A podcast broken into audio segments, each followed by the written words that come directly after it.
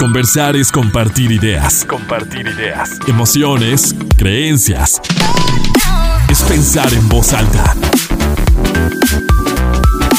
Pensando en voz alta.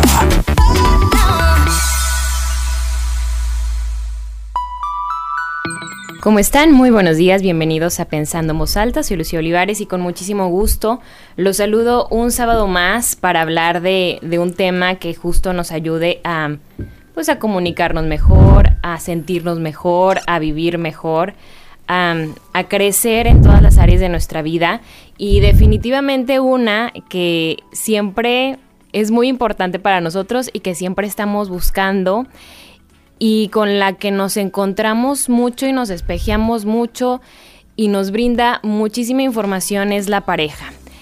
Y mm, qué tan complicado qué tan sencillo, qué se requiere, qué hay que aprender para vivir en pareja. Ese es el tema de hoy. Y para abordarlo me acompaña esta mañana el psicólogo Alejandro Monreal, que sé que, aparte porque siempre lo dices Alejandro, es un tema que te fascina, o sea, hablar de la pareja, entonces pues muchísimas gracias por aceptar la invitación. Este, recuerdo que la primera vez que grabamos aquí lo hicimos a la distancia.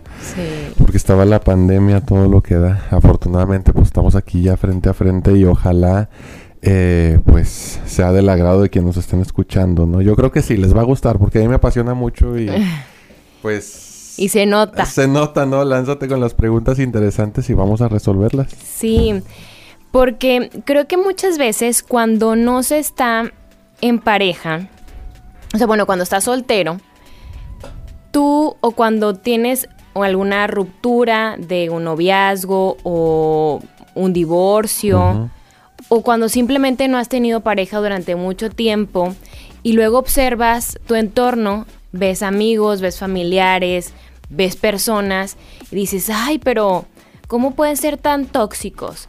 O que es una palabra ya muy prostituida, ¿no? Tal vez lo del tóxico, todos, ya, todo es tóxico.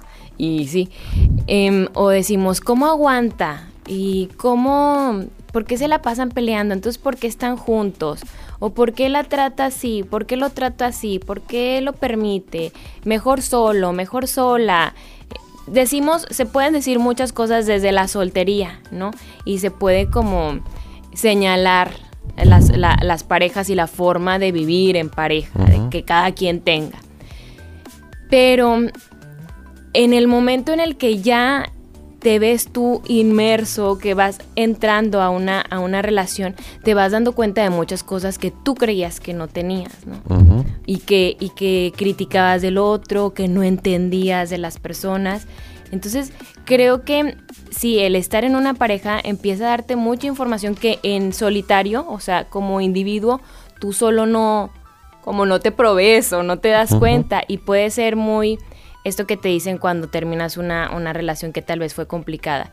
Eh, vive tu duelo, tienes que sanarte, tienes que encontrarte a ti mismo, a ti misma, ver que te unió con esa otra persona y pues tú haces los ejercicios, ¿no? O sea, vas a terapia, o sea, en los mejores, en el mejor de los casos pues vas a terapia, haces todo esto, te lees tus libros, encuentras como algo que te gusta hacer, pues ahí hago ejercicio, ya corro, ya subo cerros, ya cocino, ya no sé, este, empecé un proyecto. Pero ándale que luego empiezas a salir con alguien o, tienes una relación de pareja y dices, ah, chis, pues no, que yo ya estaba muy, este, modo zen. Ajá. ¿Qué pasa ahí? O sea, o, se aprende a vivir en pareja, digo, estoy tal cual pensando en alta, pues estando en pareja, no solo. Sí, claro, es una excelente observación, incluso si me lo permites, antes de responder propiamente a la pregunta. Bueno, no te creas, vamos a resolver primero la pregunta. Este, sí, en efecto se, decide estar en pareja estando en pareja porque claramente, como dice el dicho este de el pez es el único que no sabe que nada dentro del agua, cuando sales de, de a lo mejor de la soltería y pasas a otra mm, situación completamente distinta, obviamente es como esa frase que si uno, uno no necesita lo que no conoce. Ahora, hay una concepción que yo llamaría que está muy viciada en términos de relación. México, nuestro país, todavía está aprendiendo mucho y tiene mucho que aprender en cuestiones de pareja y en cuestiones de familia. Esto de verlo como algo complicado, como algo tóxico, es precisamente porque las experiencias previas, no nada más personales, sino de las personas que nos antecedieron, mm. no fueron necesariamente gratificantes. Entonces, también derivado todo esto de la cultura, del machismo, que se, por cierto, hay un, tema muy interesante ahí, se vivía la pareja como algo que se tiene, como una posesión, sobre todo del hombre hacia la mujer. Entonces me parece comprensible que de un tiempo para acá algunas mujeres, no todas digan, preferible estar soltera por cómo, por la historia que conozco de mi mamá, por la historia que conozco de mi abuela. Y también los hombres cargan con lo suyo.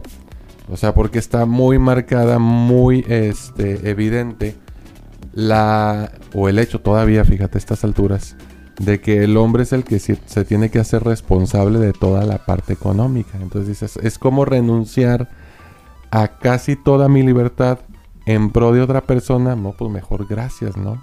Y entonces hay una frase muy padre de Eric Fromm que creo que ya la había compartido contigo y le he compartido este pues ocasionalmente en mis redes sociales. La paradoja del amor consiste en ser uno sin dejar de ser dos. Mm. Y el problema es que también entendemos a la pareja como un tema de medias naranjas. Es, yo estoy incompleto, necesito encontrar a alguien que me complete que me complete, no que me complemente. Ahorita hacemos la, diferenciación de eso, ¿no? Entonces tengo que ir por la vida buscando a mi otra mitad.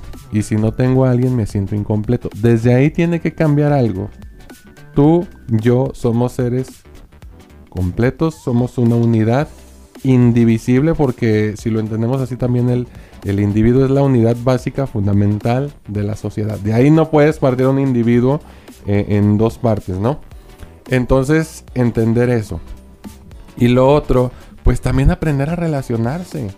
Que eso en parte le corresponde a la familia transmitirlo y también creo que la escuela como institución formal y formadora tiene la responsabilidad de dotar a los niños desde que son pequeños, a los adolescentes desde que están en la prepa y a los adultos que están estudiando en la universidad, que son seres completos, indivisibles que pueden formar pareja con otra persona que está completa y que es indivisible. Y juntos, en interacción, no en cuestión física, juntos en interacción forman o conforman una unidad que esa unidad sí se puede complementar, no completar, porque a lo mejor yo soy bueno resolviendo problemas matemáticos y mi pareja es buena o es bueno en temas de creatividad, ¿no? Imagínate la interacción de esos dos factores, ¿no? El producto que puede resultar de esa relación. Sería muy padre, pero luego vamos es,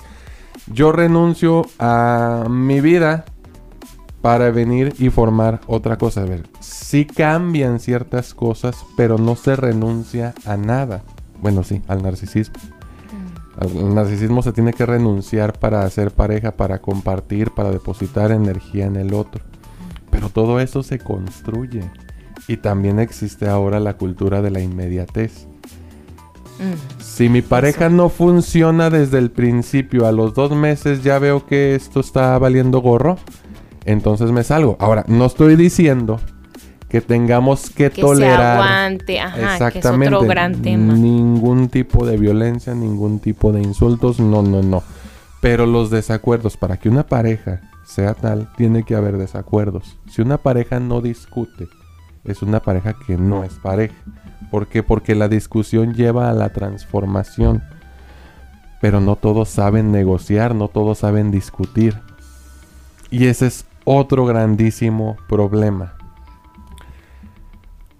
Los problemas, la comunicación y luego el tercer problema fundamental que es el de mm, construir la personalidad de pareja. Porque la individualidad es ya está a, a tu personalidad, o sea, como, como individuos. ahorita si me lo permites para contarle la, la anécdota del jabón de trastes. A ver. para explicar muy bien esto de la personalidad de pareja. Mira, La, la anécdota del jabón de trastes resulta que una pareja tenían poco de irse a vivir juntos y entonces tocó lavar los trastes.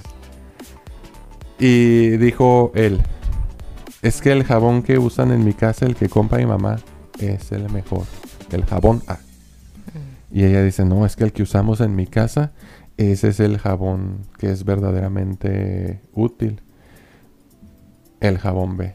Y entonces haz de cuenta que empezaron una discusión a ver cuál de los dos jabones era mejor. Y se fueron a acostar molestos y no lavaron los trastes. Ahí se quedaron.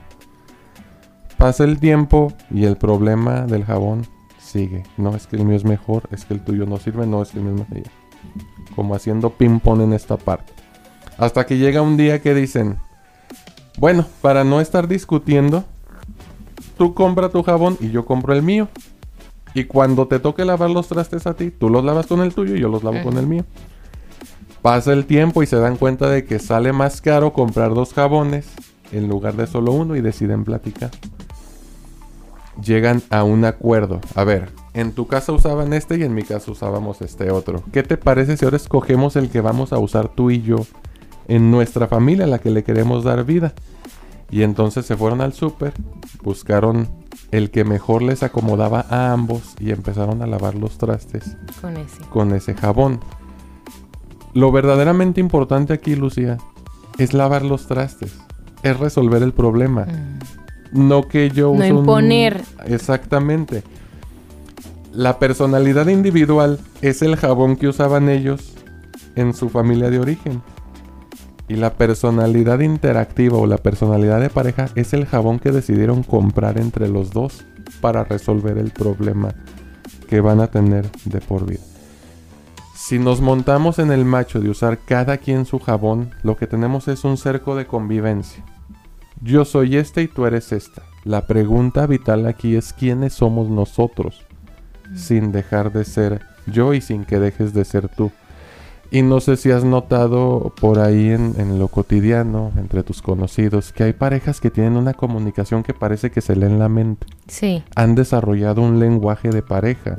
No es que sean adivinos, es que se aprendieron a leer. Ah, ¿cómo le hicieron? Pues llevamos a lo mejor 5, 10, 15 años juntos. No, no hemos llevado una vida color de rosa, hemos tenido problemas, ha habido desavenencias, pero las hemos podido afrontar. Construyeron esa personalidad de pareja, lograron esa comunicación de pareja, se aprendieron a leer y pueden ir sorteando las dificultades a las que se van a enfrentar cotidianamente un paciente que le gusta mucho andar en motos me dijo, este, me puso un ejemplo de, em, si te subes a una moto te puedes caer. Yo le dije, bueno, si me permites, yo, yo no ando en moto, pero creo que cambiaría algo. Si te subes a una moto no te puedes caer, te vas a caer. Mm. ¿Sí? Es un hecho. Si vives en pareja, no puede que discutas, vas a discutir. ¿Por qué? Porque son dos personas intentando conciliar su propia individualidad. Entonces, no estaba mal Jean-Paul Sartre cuando decía, el infierno son los otros. Sí, en efecto. Porque si fuera yo solamente en este universo y todo dependiera de mi voluntad, sería bien padre. Pero en el día a día, aunque no tengas pareja, siempre estás conviviendo con individualidades ajenas a ti. Hay un principio ético que se llama el principio de la alteridad, que tiene que ver con los otros, tiene que ver con la tolerancia, la frustración. Entonces, incluso, eh, por ejemplo, aunque sea una charla bien estructurada, que se den buenos términos, pues ahí tengo que también eh, aceptar que no vengo a hablar nada más del tema que me interesa, sino que también tengo que responder a las dudas que me haga el Sí. otro, ¿no? Y que no solamente voy a estar escuchando lo que yo quiero escuchar, Ajá.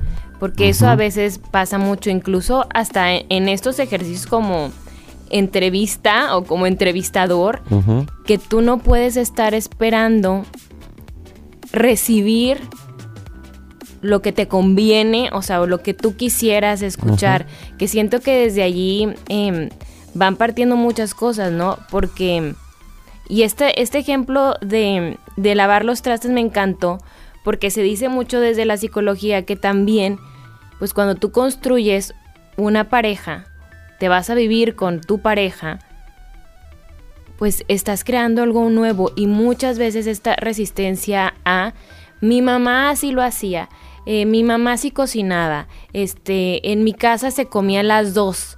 Eh, nos a las 10 de la noche ya no estaba prendida la televisión. Eh, los domingos era para limpiar la casa. Entonces es como, a ver, date cuenta que ya no estás viviendo en tu casa. O sea, no tienes que venir a replicar con otra persona, o sea, que tiene otra o que tuvo otra estructura familiar, querer vivir lo mismo. y, y, yo me he dado cuenta que eso es algo que pasa y que hay mucha, como mucha discusión en así como con el jabón, con todo, ¿no?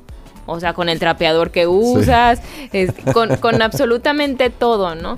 Y es como, a ver, es que somos un núcleo distinto, ¿no? O sea, pues que evidentemente, pues tú traes esto de tu casa, yo traigo esto de la mía, pero nosotros tenemos que crear algo diferente, porque si no es imponer o querer que el otro se meta en esto que no es, y, y yo tampoco me voy a a meter en esto otro que tampoco soy. Es, Por eso me encantó esta, o sea, esta pregunta de quiénes somos nosotros.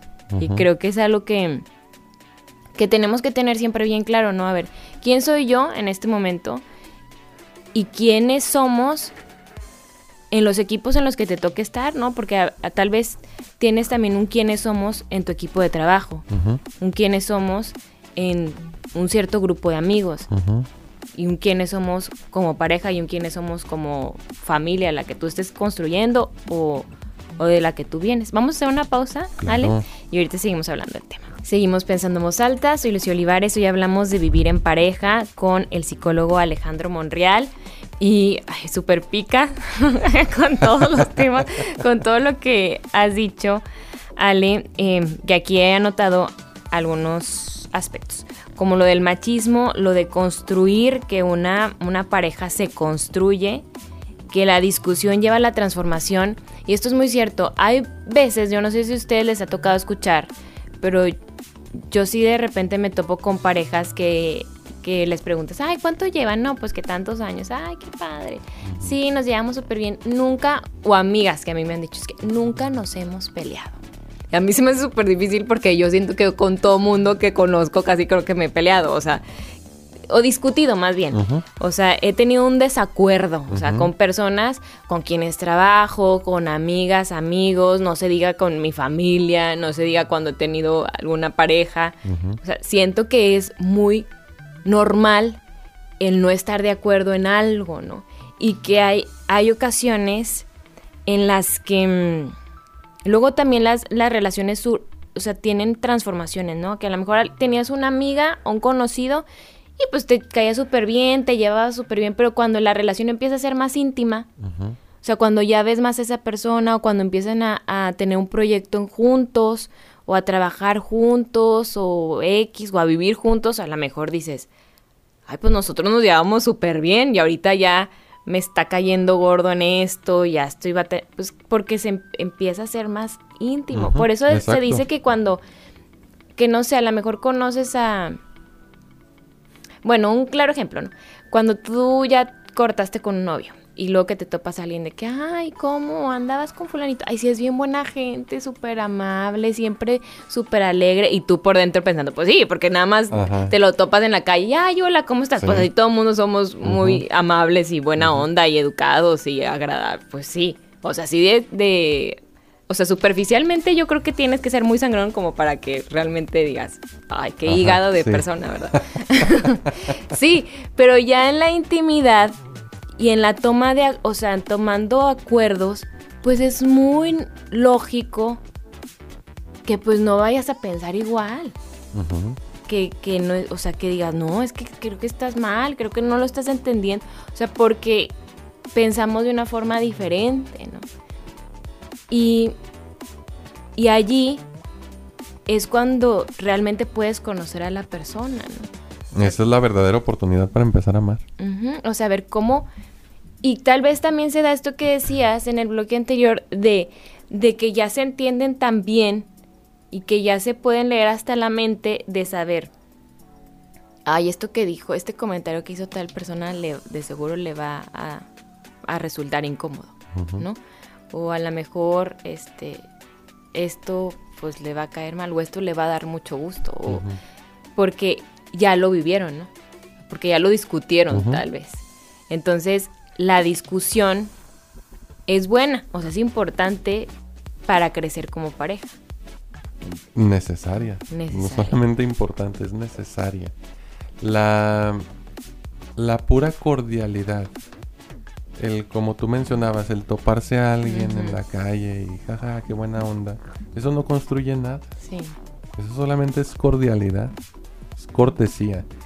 Y mira, toda relación, sin excepción, toda relación al principio es narcisista. Precisamente por lo que dices y por otra cosa. Porque cuando comienzo con alguien deposito lo mejor de mí en esa persona. Por eso la vemos indefectible, perfecta, sin equivocaciones y sin ningún defecto.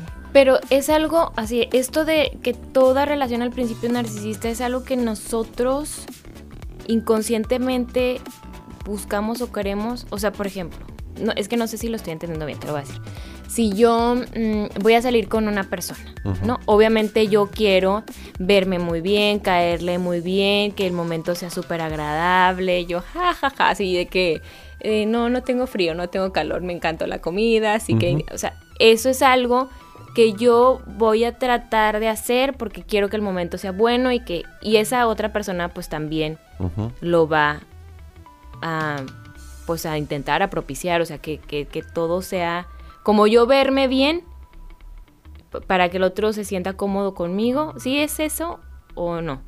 Te lo voy a poner un poquito. A ver. Dicen que de la vista nace el amor. Ajá. No. Del inconsciente nace el amor.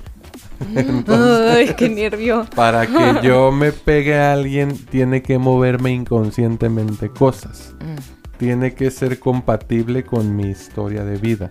Mm. O bien, muy parecida o muy diferente a las personas significativas de mi vida. Ok. Y bueno, ya después entra. Eso es sí o sí. O sea, siempre, siempre, Entonces, para gancharme con alguien necesito prestarle de mi energía. Y es como una investidura. Se la pongo, queda bien, me enamoro y me gancho. Pero la desidealización, cuando conoces realmente a la persona como es, que te decepcionas, que dices, ay no, ya vi que no me gusta tanto, ya vi que no es perfecto, ya vi que es bien renegón.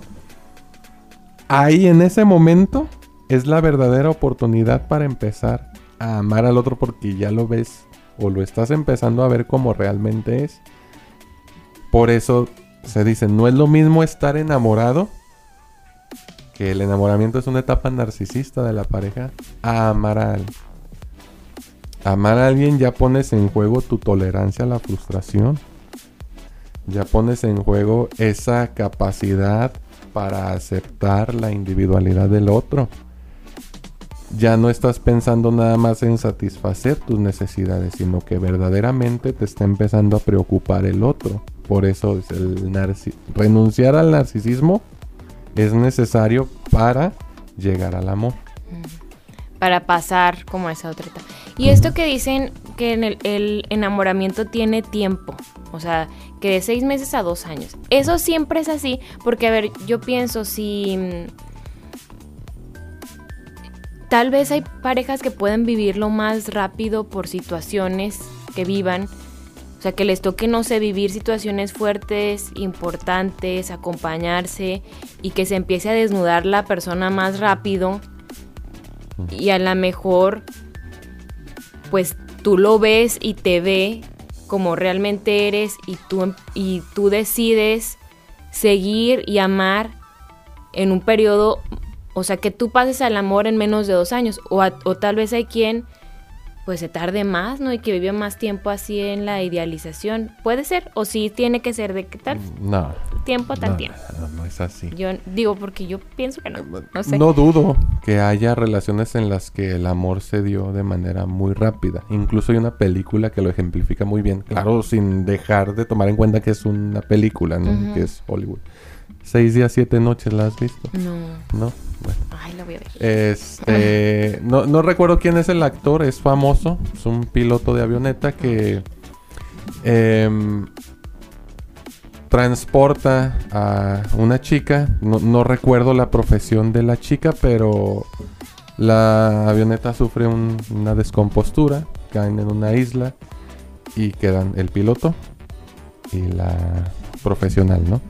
Ambos tenían pareja, tanto el piloto como la chica. Pero estando ahí, pasando todas las, las dificultades, se conocen tal cual es, al menos en, En esas en circunstancias. esas ¿verdad? circunstancias, ¿no? Y cuando logran sobrevivir, que lo rescatan, se dan cuenta de que realmente no amaban a sus parejas porque tenían una relación superficial con ellas. Y aceptan que estaban enamorados entre ellos dos. Es un muy buen ejemplo de lo que dices. O sea, podemos tener una relación de años que se mantenga en la superficialidad, en la que no conectemos, en la que las cáscaras de la cebolla sean más que lo que hay en el centro. Y tener una experiencia de seis días, siete noches con una persona que era completamente desconocida, pero que pudimos conocerla tal cual es y nos despertó algo distinto.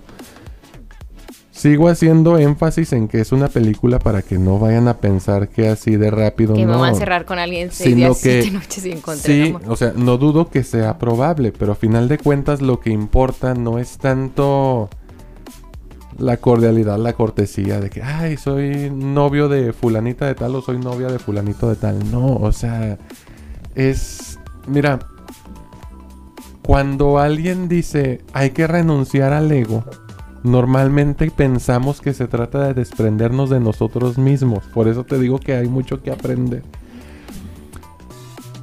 renunciar al ego. El ego es como si fuera una máscara. No es todo nosotros, no es el sí mismo, es algo muy diferente. Renunciar al ego es quitarnos esa ropa. Porque la ropa sirve para protegernos, quitarnos esa máscara. Y permitirnos conectar con el otro, estando desnudos psicológicamente hablando. Porque estando desnudos es la única forma que te voy a conocer. Y ojo, nunca, pero nunca, nunca, nunca, nunca, eso sí lo, lo quiero enfatizar, Nunca vamos a conocer completamente a la otra persona que tenemos a nuestro lado.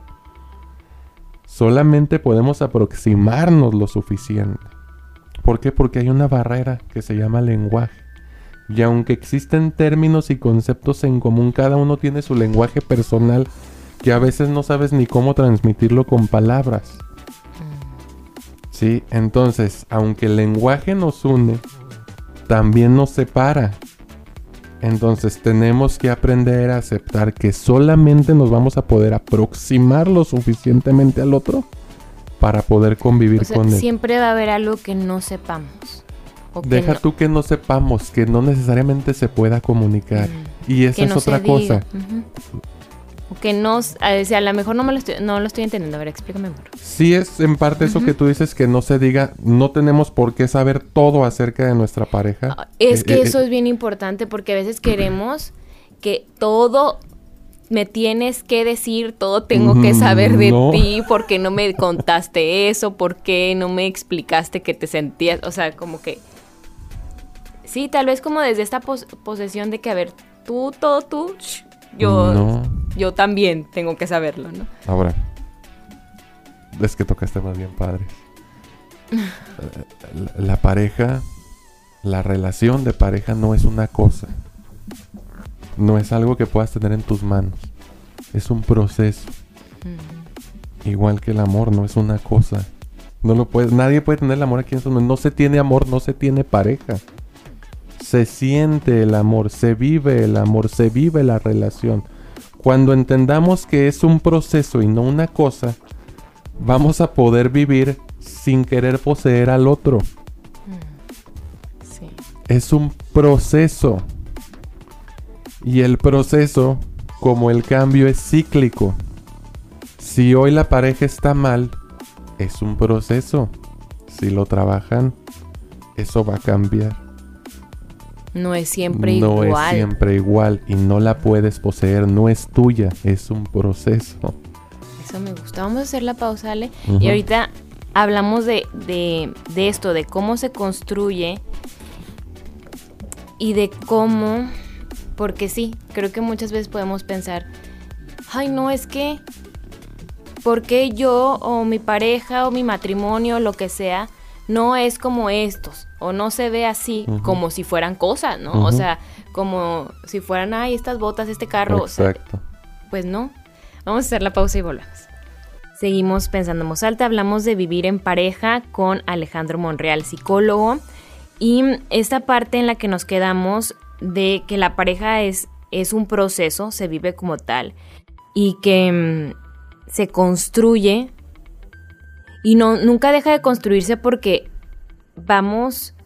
O sea, tienes que ir amoldando a los, a los cambios, ¿no? O sea, no es la misma pareja de jóvenes que se conocieron y luego de que ya viven juntos y luego ya tienen hijos y luego a lo mejor antes no tenían un trabajo o sí tenían un trabajo y luego ya lo perdieron y luego ya tuvieron una empresa y luego ya tienen nietos y luego ya se cambiaron de casa o de ciudad o ahora ya uno está enfermo, o sea, implica irse ajustando a cada momento y a cada etapa que creo que si algo Ay, me dieron como ganas de llorar. Que creo que si algo, y se dice mucho, pero es que es muy cierto, que si algo es real y que algo está garantizado es el cambio en la vida. O sea, que nada, nada, nada es permanente.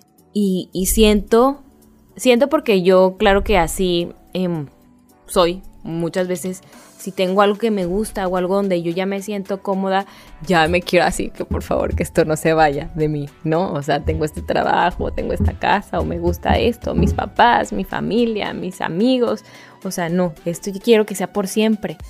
Pero tenemos que entender que muchas cosas no, o sea, mucho no depende de nosotros, ¿no? Y que la vida te, te, te exige, te pide, incluso te suelta, o sea, te jala de que bueno, pues es que ya eso ya no, no sé, no va a ser siempre y esa amiga se va y esa estructura o ese sistema familiar pues se modifica, eh, ese trabajo cambia o ya no está o te dan las gracias o, o, tú si necesitas crecer, avanzar y tú sigues siendo la misma persona pero vas cambiando, ¿no? Entonces, ¿cómo se van haciendo esos, o sea, esos ajustes y esos, cómo vas viviendo esos procesos como en, en pareja también?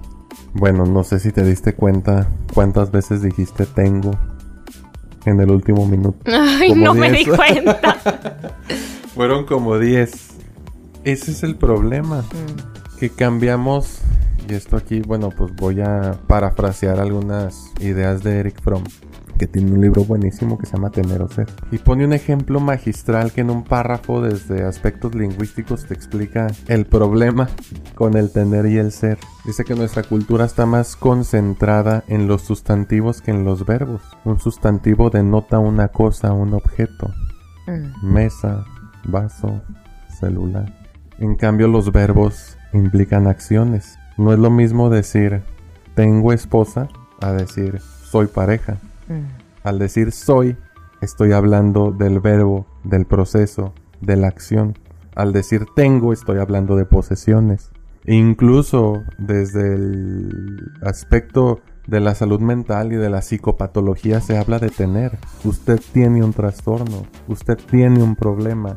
Por eso nos cuesta tanto desprendernos de las cosas, porque tenemos algo. Y aunque tengamos un problema, tenemos algo. En cambio, si hablamos de procesos, no hay nada que temer porque no hay nada que perder.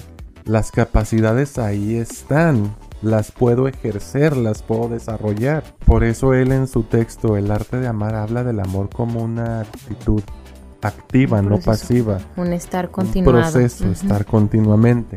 El que ama no teme algo por perder, porque no tiene nada. Al amar, al estar en pareja, no tengo nada, no tengo amor, no está en mis manos. Estoy ejerciendo mi capacidad de amar.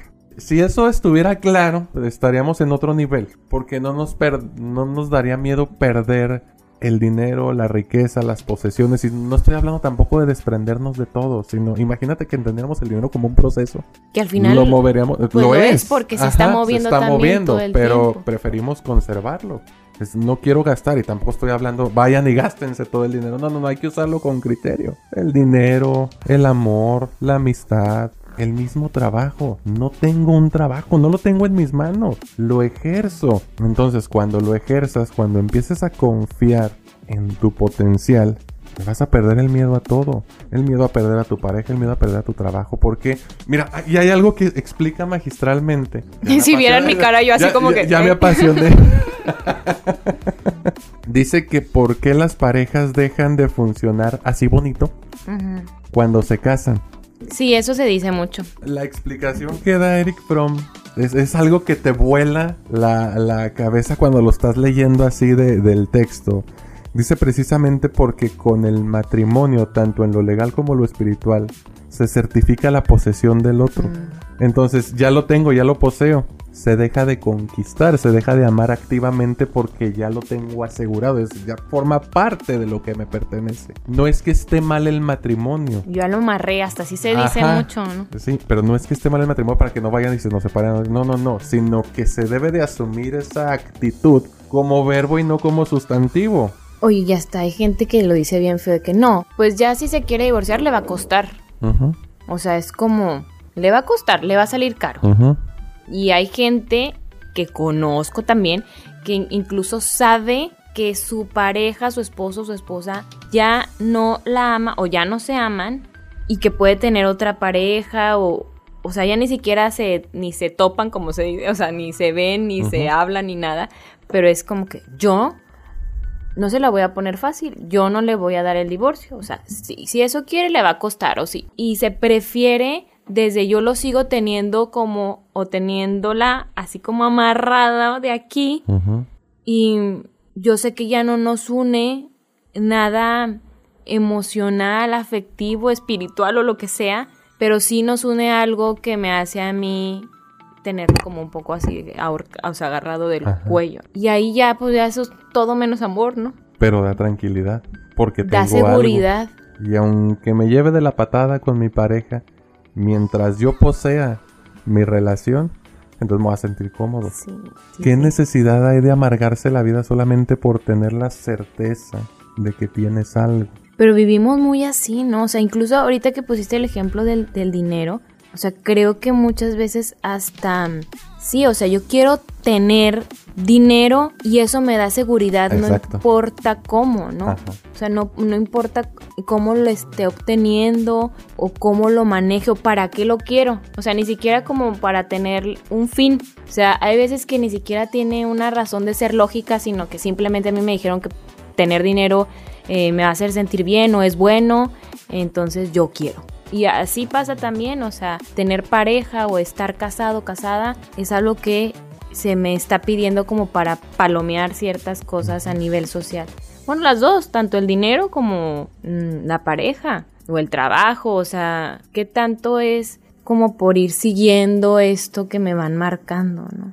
Una ocasión me dijo a mí un corredor de bolsa de aquí de la región.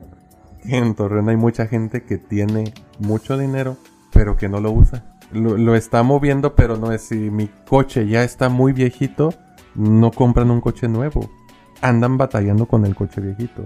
Si la casa necesita mantenimiento, no le dan mantenimiento a la casa. Prefieren tener el dinero guardado por lo que dices. Les da seguridad. Así en el amor, como en el dinero, como en la amistad, como en el trabajo. ¿Cuánta gente hay que puede cambiarse de trabajo, pero prefiere quedarse con el que tiene? No, es que si no, si no me gusta, es que si lo pierdo, es que si esto, otra vez a la posesión. Entiendo, sí, yo tampoco haría las cosas a lo tonto.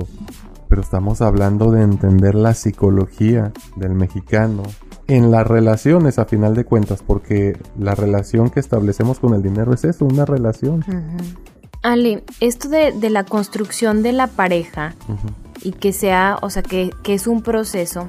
¿Qué pasa? Digo, obviamente no podemos caer en particularidades, pero ¿qué pasa cuando yo tomo la decisión de vivir en pareja, de casarme, por ejemplo, y al cabo de unas cuantas semanas ya ya no? O sea, ¿cómo yo entiendo Porque luego también siento que a veces con tanta información la podemos interpretar a nuestro gusto y modo. Luego vemos muchas cosas en TikTok o en Instagram y, que son cosas pequeñas que tú no vas a terapia, pues es lo que quiero decir. O sea, que tú no estás yendo a, un proceso terapéutico para conocerte a ti, entonces nada más te sueltas viendo ahí como que cosas de pareja, ay, sí, ya, ya aprendí, ¿no? ¿Cómo entender cómo se va construyendo una pareja y cómo saber qué forma parte de un proceso que me que nos pueda llevar a seguir a seguir avanzando y a seguirnos transformando y cómo saber de que ay no pues es que yo esperaba que mi novio fuera muy detallista pero no lo es entonces no no me no ya no me gustó o yo me gustaría que disfrutáramos de estas mismas actividades pero no no es así entonces no ya no o en su familia me di cuenta que tienen un apego muy porque a veces hasta estamos en ese rollo sin ser psicóloga ni nada y ya tú quieres psicoanalizar a toda la familia y ya estás de que no, es que al rato voy a tener un este se va a trastornar este hombre porque ¿sí me explico? Lo no, entonces yo ya me di cuenta que el papá es como muy machista, entonces va a querer ser igual de machista conmigo, entonces no, mejor ya no. O sea, ¿hasta qué punto? Porque todos vamos a tener cosas, pues es que si te vas así, pues imagínate cuántas, o sea, como que cuántos defectos, particularidades alguien no verá en mí. Pues un montón, o sea, como que pueda decir, ay, no, no, Lucía a lo mejor está loca, mejor de ahí de lejos. Y cuántas cosas otra persona no puede ver en ti, o sea, pues todo, en todos, ¿no? O sea, hasta qué punto le escarbas y hasta qué punto dices, bueno, vamos construyendo y cómo yo voy viendo que sí podemos avanzar. No sé si me expliqué con mi pregunta. Bueno, lo primero es qué tan claro tiene que es lo que le gustaría vivir en una relación. Qué tanta conciencia tiene de que la gente no va a reaccionar así solamente porque él o ella así lo desea. Porque es con lo que más se batalla. El deseo no cambia el hecho. No hay cosa que así lo, lo realice. El deseo no cambia el hecho. Y yo no dudo, fíjate, porque a veces me pongo a pensar, bueno, si habrá gente que viva una vida de ensueño, probablemente, a lo mejor un porcentaje muy, pero muy, muy reducido, vive una vida donde tiene un buen trabajo, conoció a la tiene. Ya dije otra vez, ejerce un buen trabajo, vive una relación con la persona de sus sueños. Seguramente lo hay, seguramente lo hay. Pero, pues es en los menos de los casos. Es tener disposición, siempre hablo yo de tener disposición, tanto para aceptar lo que estoy sintiendo, como para permitirme conocer a, la gente que está a mi alrededor. Yo puedo decir francamente si en una primera interacción, ¿sabes qué? No me agradó, no me agradó esto, no me agradó lo otro, puedo seguir intentándolo, hay que ser bien honestos con uno mismo, pero luego creemos que yo lo voy a cambiar. Conmigo va a cambiar. Yo le voy a quitar lo lector. Yo soy muy lector. Y me lo voy a llevar a los bailes. ¿Quién dijo? Tiene que nacer de él. ¿Por qué mejor no lo invitas? Oye, ¿qué te parece si un día nos vamos a un baile en un aniversario? A ver si te late. Y yo te enseño a bailar. Puede que diga que sí. Pero, y puede, que, que, vayas y que no te guste. Que no le guste. ¿Sabes qué? No me gusta. Ah, bueno, entonces como a ti no te gustó bailar, a mí tampoco me va a gustar la lectura. Bueno, ¿y qué tal si a ti sí te gusta la lectura? O sea, y lo puedes hacer y lo quieres hacer, hazlo. Pero si él no puede y no quiere bailar, no lo tiene por qué hacer. Pueden coincidir en otras cosas. Pero no tiene que ser perfecto para que te quedes con él tienen que tener cosas en común, fíjate. Y por ejemplo, cuando atendemos eh, casos de parejas heterosexuales, que se piensan que son los más, pero fíjate en mi experiencia como que está muy equilibrado, tanto parejas homosexuales como heterosexuales. En el caso de las parejas heterosexuales, lo que buscamos es lo que tengan en común. Mm. Que muchas veces es, ay, es que él es así y ella es asá. Bueno, ¿y qué disfrutan haciendo juntos? Eso es lo que los va a unir. Las diferencias allí van a estar, pero lo que los mantiene unidos son qué les gusta hacer juntos. Ir al cine, anda, lo disfrutamos. La sexualidad también se vale. Y en cambio, las parejas homosexuales lo que buscamos es Las diferencias. diferencias, porque tienen muchas cosas en común. Pero buscar la diferencia. Ya, en, en el caso de las parejas homosexuales hemos notado que están en suma confluencia amalgamadas y las parejas heterosexuales batallan para acercarse. Qué interesante ¿sí? eso. Hay que buscar eh, en el caso, bueno, y esto aplica para las parejas en general, siempre tienen que tener algo en común. Volví a decir la palabra tener. Tiene que haber un ejercicio en común. ¿Me explico? Eso va a resolver un montón de cosas y les va a permitir sortear las desavenencias. ¿Por qué? Porque lo que los une puede llegar a tener más peso que lo que los hace diferentes. Y eso que los une es lo que le va a empezar a dar vida a la personalidad de pareja. Este es el jabón que compramos juntos, tú y yo, para lavar los trastos. Y creo que lo más importante es que exista, o sea, que se llegan a esos acuerdos, ¿no?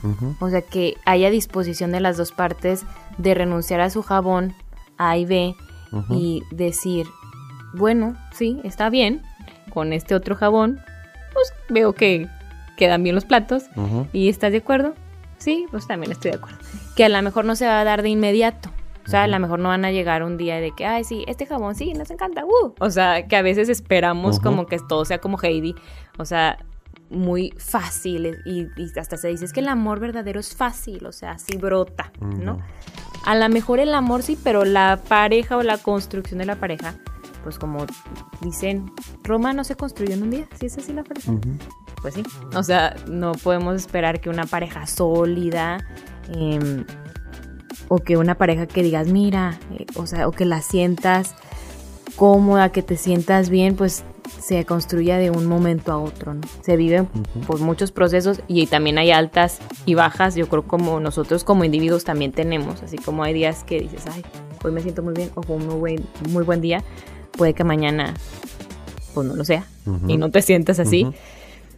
pero creo que es bien importante hablar de esto porque con tanta información, luego yo he sentido que nos podemos ir hacia el otro lado, ¿no? Y de decir, ay, no, pues es que no, si no estoy de acuerdo con eso, entonces no, no vale la pena, no es para mí. Es, bueno, trabajar la paciencia, que es, es, es complicado, ¿no? Pero pues es que así se construye todo, ¿no? No solo la pareja, la profesión, las amistades, los negocios, pues todo lo que tú realmente te interesa en la vida. Esto de que cuesta, pues sí, sí cuesta. O sea, es cierto. Mucho. Pero es gratificante. Sí. Ay, muchas gracias, Ale. Gracias a ti. muchas gracias. Nos podremos quedar siempre platicando mucho, mucho tiempo, pero Sí, de verdad sí, que sí. muchas gracias. Gracias. Te encontramos en redes sociales. Claro que sí, en Twitter, Instagram y TikTok me encuentran como arroba psicomonreal, todo pegado Monreal con una R, repito, psicomonreal, todo pegado Monreal con una R. Sí, también para que escuchen sus, sus podcasts. Siempre está muy activo. Muchas gracias. Gracias, Lucía, gracias. Vamos una- a hacer una pausa y regreso, solo para despedir. Conversar es compartir ideas. Compartir ideas. Emociones, creencias. Es pensar en voz alta. Nos escuchamos el próximo sábado. Pensando en voz alta.